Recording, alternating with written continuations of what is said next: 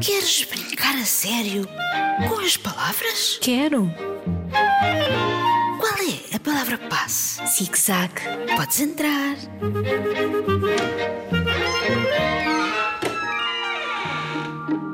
Olá, Margarida. Olá, Isabel e queridos ouvintes. Cá estamos nós para brincar a sério com as palavras. E temos textos para vos ler. Ainda se lembram do desafio? Era assim: o texto começava com Foi assim que começou, depois a meio diria Dali nada se via, e no final a última frase era apenas Talvez. Isso mesmo, e deu para histórias diferentes, mesmo muito diferentes. Eu vou-vos ler esta do Afonso, que escreveu um texto curto, mas muito bem pensado.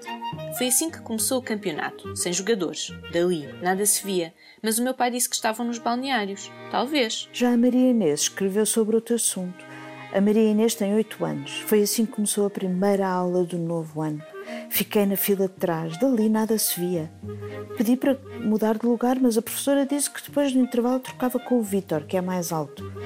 Talvez fosse boa ideia. E ainda recebemos uma história de outro país, de uma aluna de português que nos escreve da Suíça. Chama-se Mirel e tem 14 anos e escreveu assim. Foi assim que começou a Batalha dos Drones. Havia muitas naves espaciais a disparar contra o quartel dos trolls, mas eles estavam aflitos. Dali nada se via, só fumo. Foi um troll mais corajoso que saiu do esconderijo e foi disparar contra as naves inimigas. Estava a acertar em alguma?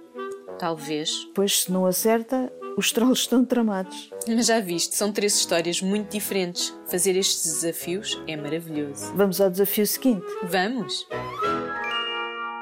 O L perdeu-se dentro do alfabeto. Espera, espera, espera, espera. O que é que tu disseste? O L? A letra L? Sim, ouviste bem.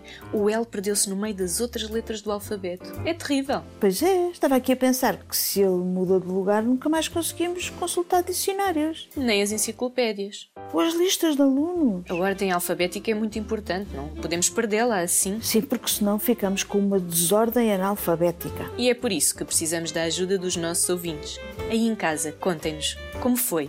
O L voltou para o lugar? Alguém o ajudou?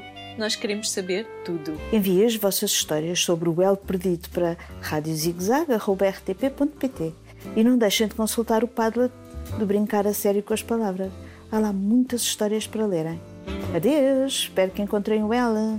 Adeus, boas escritas.